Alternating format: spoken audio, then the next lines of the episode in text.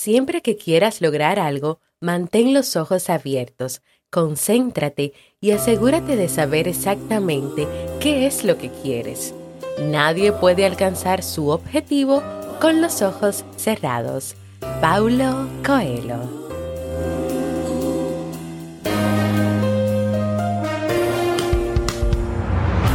¿Quieres mejorar tu calidad de vida y la de los tuyos?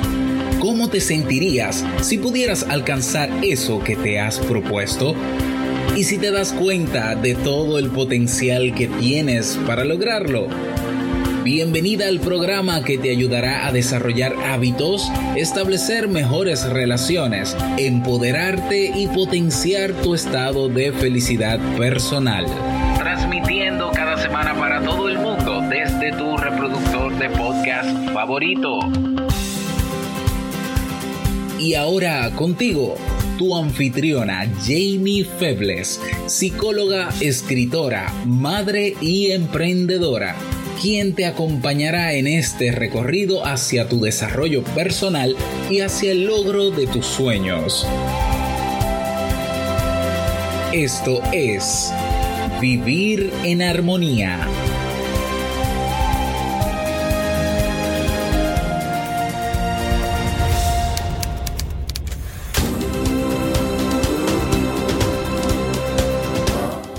Bienvenidos al episodio 301 de Vivir en Armonía. Mi nombre es Jamie Febles y estoy muy contenta y feliz de poder encontrarme compartiendo contigo en este espacio.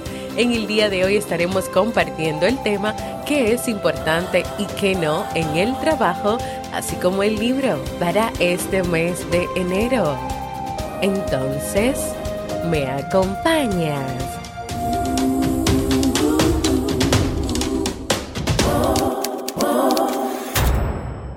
Bienvenida y bienvenido a Vivir en Armonía, un podcast que siempre tienes la oportunidad de escuchar cuando quieras, donde quieras y en la plataforma de tu preferencia. Yo como siempre muy feliz de compartir contigo en este espacio y sobre todo luego de haber celebrado el episodio 300 de vivir en armonía. Gracias a todos por sus mensajes, sus comentarios, sus corazoncitos, las distintas maneras de hacerme saber que estuvieron celebrando conmigo y también a quienes se unieron al encuentro en vivo. Aquí vamos a seguir trabajando y creando más contenido para vivir en armonía. Les recuerdo, antes de comenzar con nuestro tema de hoy, que si estás interesado o interesada en desarrollar nuevas habilidades que te ayuden a mejorar tus días en términos personales y profesionales, quiero invitarte a que te unas a la Academia Kaizen, donde encuentras cursos de crecimiento como autoestima sana, mindfulness, manejo del estrés, hábitos positivos. La semana pasada se creó el curso completo sobre autoconocimiento y en esta semana acaba de comenzar con una clase diaria por dos semanas el curso de Supera la procrastinación. Con solo 10 dólares al mes tienes acceso a los nuevos cursos, también a más de 400 lecciones que ya están ahí, masterclasses, podcast exclusivo de Kaizen Biblioteca, otra comunidad de gente buena y el seguimiento de Robe Personal y el mío. Así que ve a kaizen.com o me puedes escribir directamente para pasarte el link de inscripción. Recuerda que he retomado las consultas online si estás interesado o interesada en un proceso de terapia o acompañamiento psicológico, puedes ir a jamiefebles.net barra consulta o me puedes escribir directamente a mi correo electrónico para que coordinemos esa cita. Y por último, les recuerdo sobre la encuesta que hice en jamiefebles.net barra encuesta, donde me gustaría saber cuál es tu experiencia con el podcast, qué te gustaría que yo le agregue, que se cambie, que se mejore. Esta es ya la última semana de la encuesta, así que si todavía tú no la has llenado o completado, ve a jamiefebles.net barra encuesta.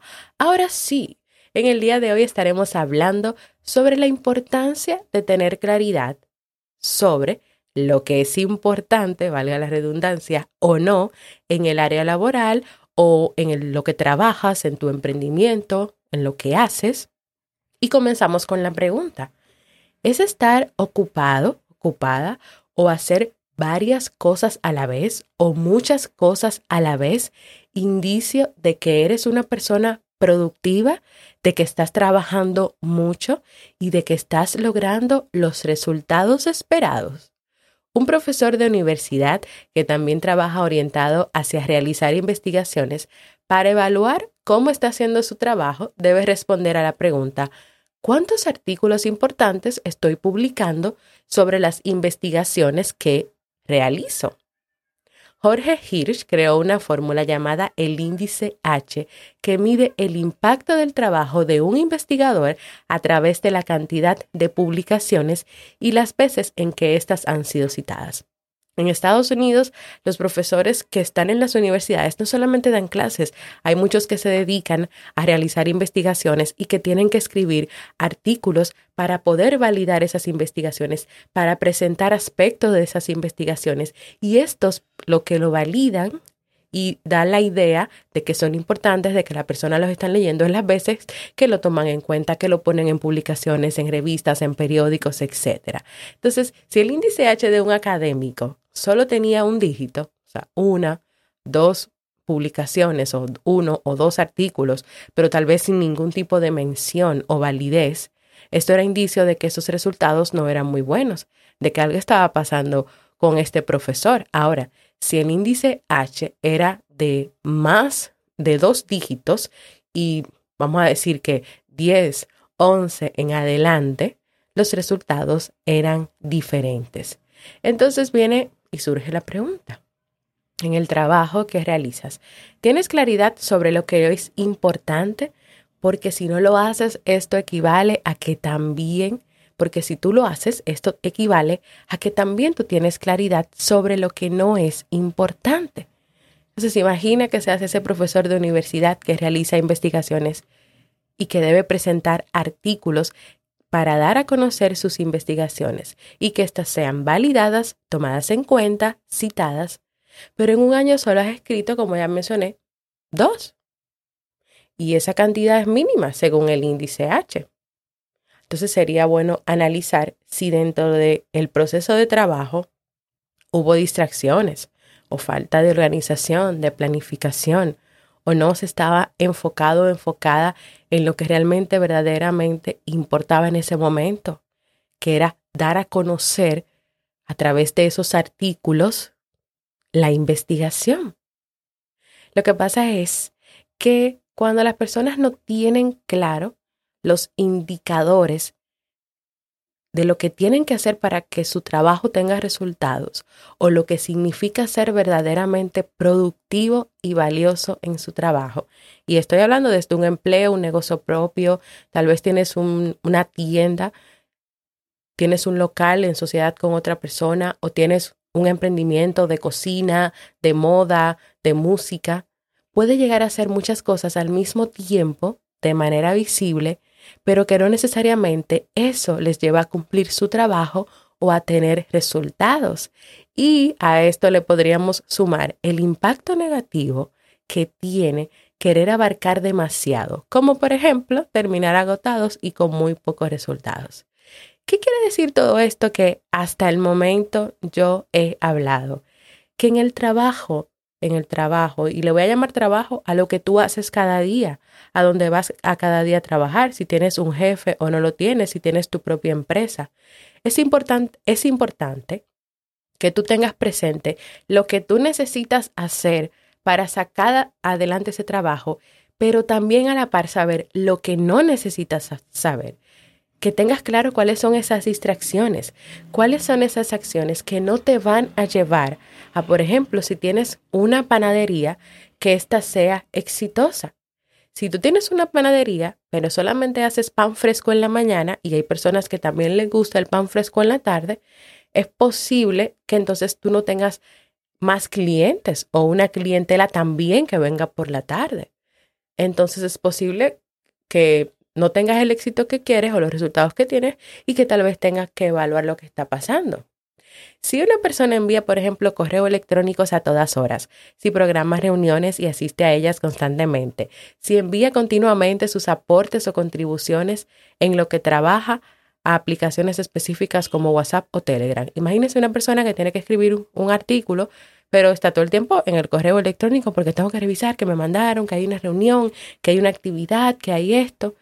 Pero también si vamos, si vamos a crear un informe o hay que dar una notificación de algo, estoy todo el tiempo en el WhatsApp o en el Telegram escribiendo lo que yo quiero aportar o viendo lo que otros están escribiendo. O si esa persona trabaja en una oficina y está todo el tiempo caminando por la oficina, hablando con los compañeros, vamos a compartir ideas. Ay, sí, todos vamos a compartir ideas. Estos comportamientos en todo un día de esa persona pueden dar la apariencia de que esa persona está muy ocupada o tal vez incluso se podría llegar a pensar y convencerse a sí mismo esa persona de que está haciendo su trabajo muy bien. Pero de verdad, esta persona si por ejemplo su trabajo es integrar informes escritos o cerrar ventas por teléfono con los clientes, haciendo todas esas otras cosas de correos, de WhatsApp, de mensajes, de caminar por todo el edificio con todos los compañeros, podrá lograr entregar esos informes, tener la concentración necesaria, podrá lograr hacer esas llamadas y vender, ¿dónde va a buscar el espacio? ¿O a qué le va a dar más espacio y más importancia?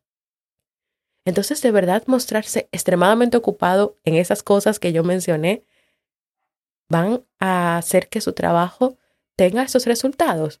Y estoy hablando que el resultado es entregar sus informes. Esa persona lo que hace es entregar informes, hacer informes importantes. O vender, va a tener ventas. Esa persona va a tener ventas. De ahí la importancia, número uno, de tener una noción clara de lo que significa tener resultado en tu área específica de trabajo. Es decir, cuántas ventas haces, entregas los informes a tiempo, cuántos er, eh, artículos escribes para tu blog si es un blog que tienes, cuántas recetas publicas en tu página de cocina o si tienes un podcast, cuántos episodios estás sacando y si los estás sacando constantemente. O si vas estás escribiendo un libro, ¿cómo va el plan de la escritura del libro? ¿Está avanzando? Y número dos, cuestionar la idea de que hay que hacer mil cosas a la vez. Hay que tener una noción clara de lo que significa tener resultados en tu área de trabajo, porque cuando tú la tienes, vas a estar enfocado o enfocada en eso que tú tienes que hacer y vas a poder dejar de lado esas distracciones. Y segundo, esa idea de que hay que abarcar muchísimas cosas o hacer mil cosas a la vez, hay que cuestionarla, hay que cuestionarla. Vamos a ver un caso.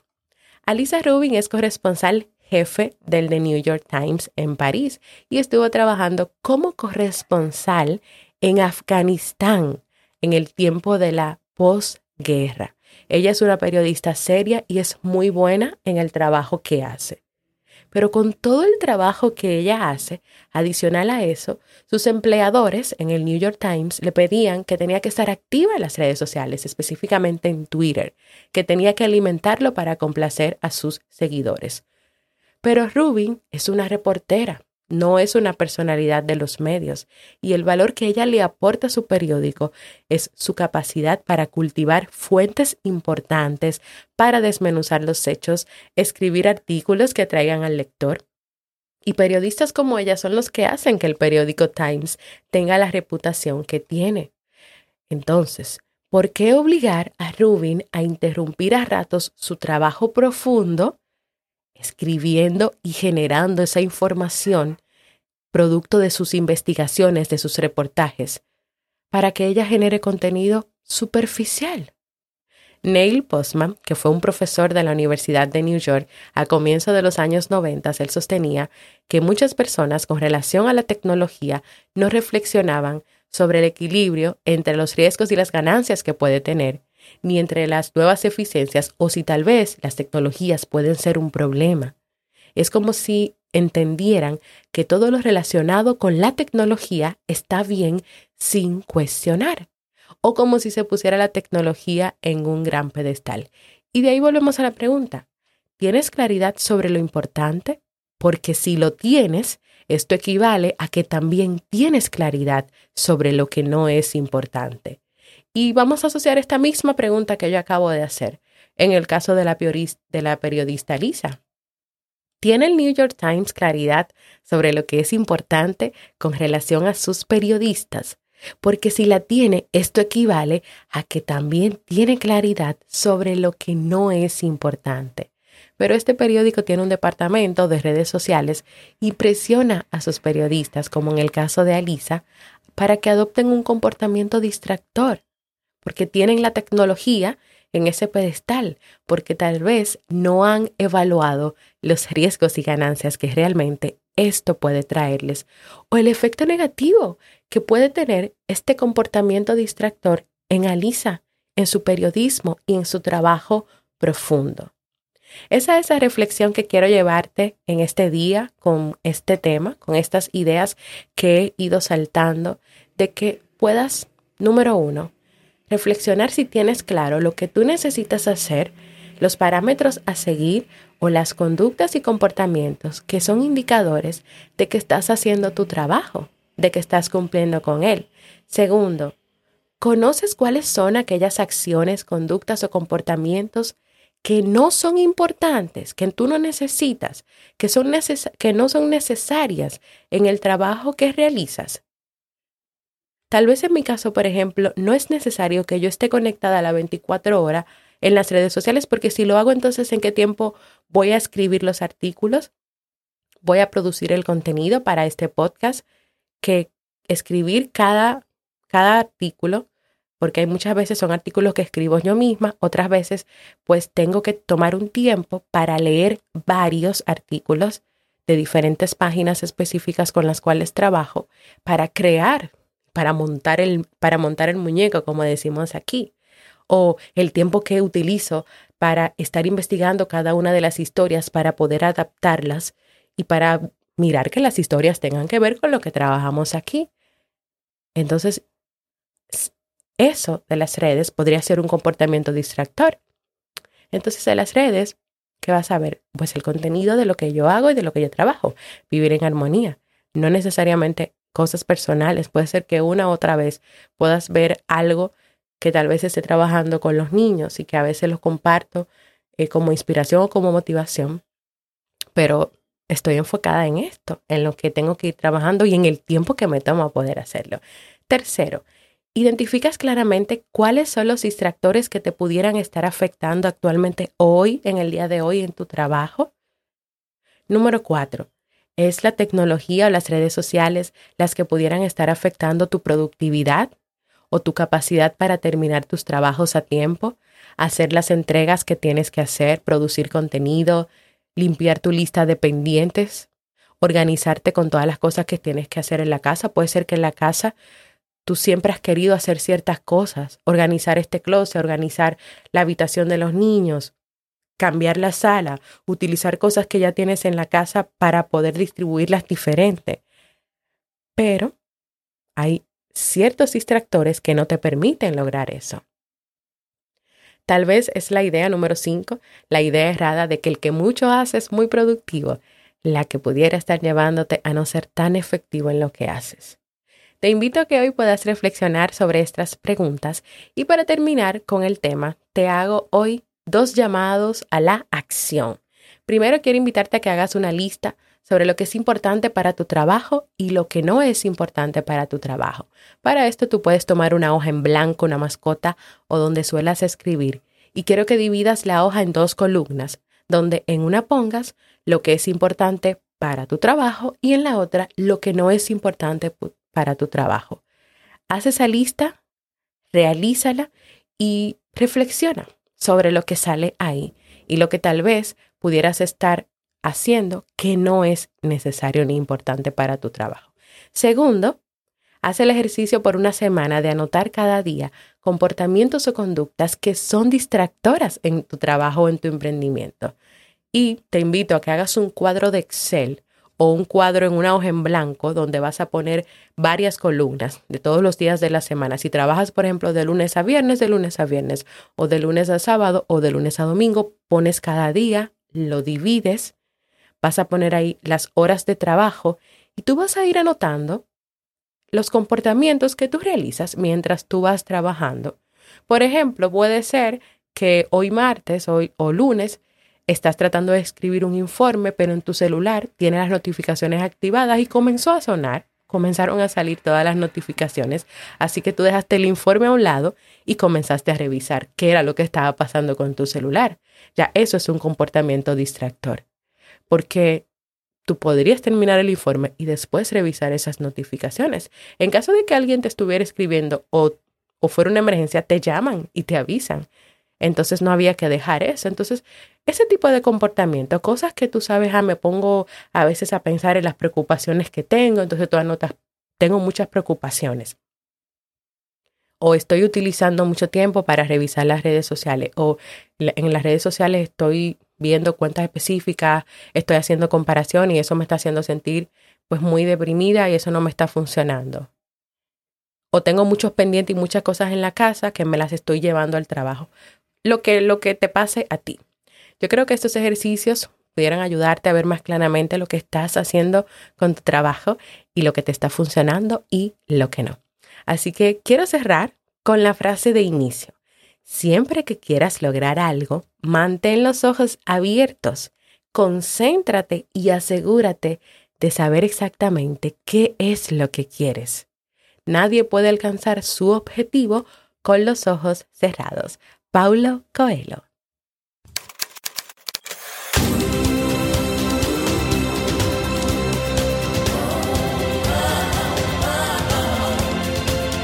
Síguenos en las redes sociales, Instagram, Facebook y Twitter como Jamie Febles. Únete a nuestro grupo en Facebook, Comunidad Vivir en Armonía, y no olvides visitarnos en jamiefebles.net. Ya te esperamos.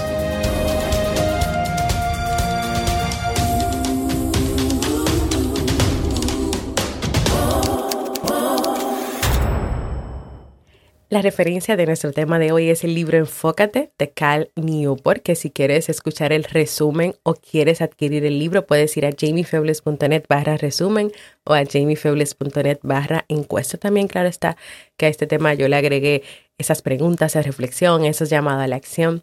Así que espero que este tema de verdad pueda ser de utilidad para ti. Y creo que también, pues, la misma idea de saber lo que es importante, porque también eso te va a ayudar a saber lo que no es importante.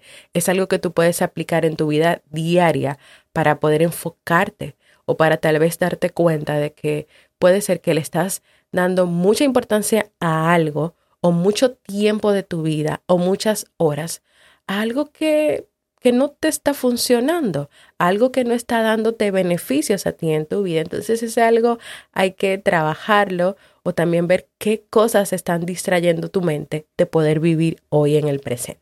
Así que nada, espero que de verdad sea de mucha utilidad para ti.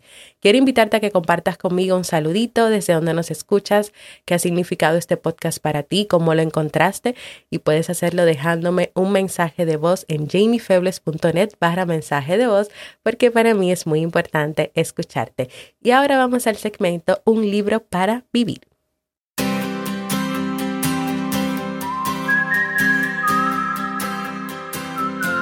El libro que estamos leyendo en este mes de enero y del cual casi casi nos estamos despidiendo es El Caballero de la Armadura Oxidada de Robert Fisher.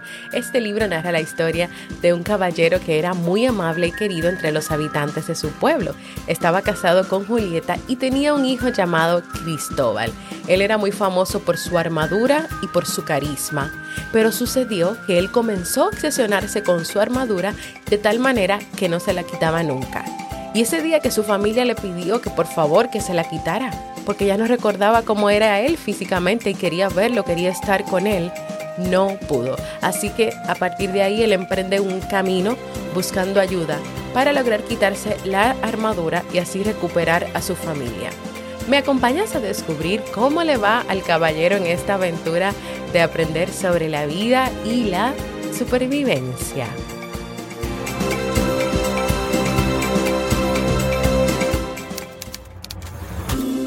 Y así hemos llegado al final de nuestro episodio 301. Quiero recordarte que puedes ir a vivirenarmonía.net donde vas a encontrar todos los episodios del podcast. Puedes proponer nuevos temas, puedes dejar tu mensaje de voz o puedes suscribirte a la lista de correos. También recordarte que en jamiefebles.net para librería hay una librería conectada con Amazon en caso de que quieras comprar los libros que recomendamos cada mes.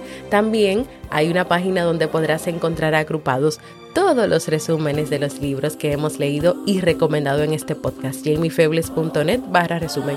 Tal vez puedes pasarte primero por los resúmenes de los libros, escucharlos y si quieres profundizar, pues vas a la librería. Recuerda unirte a nuestra comunidad exclusiva de Facebook de este podcast Vivir en Armonía. Ya yo he avisado en algunos episodios que muy pronto nos vamos a mover a un nuevo lugar para tener una experiencia diferente como comunidad. Eso lo vamos a hacer en el mes de febrero. Así que primero únete a Vivir en Armonía para que de ahí podamos movernos todos juntos.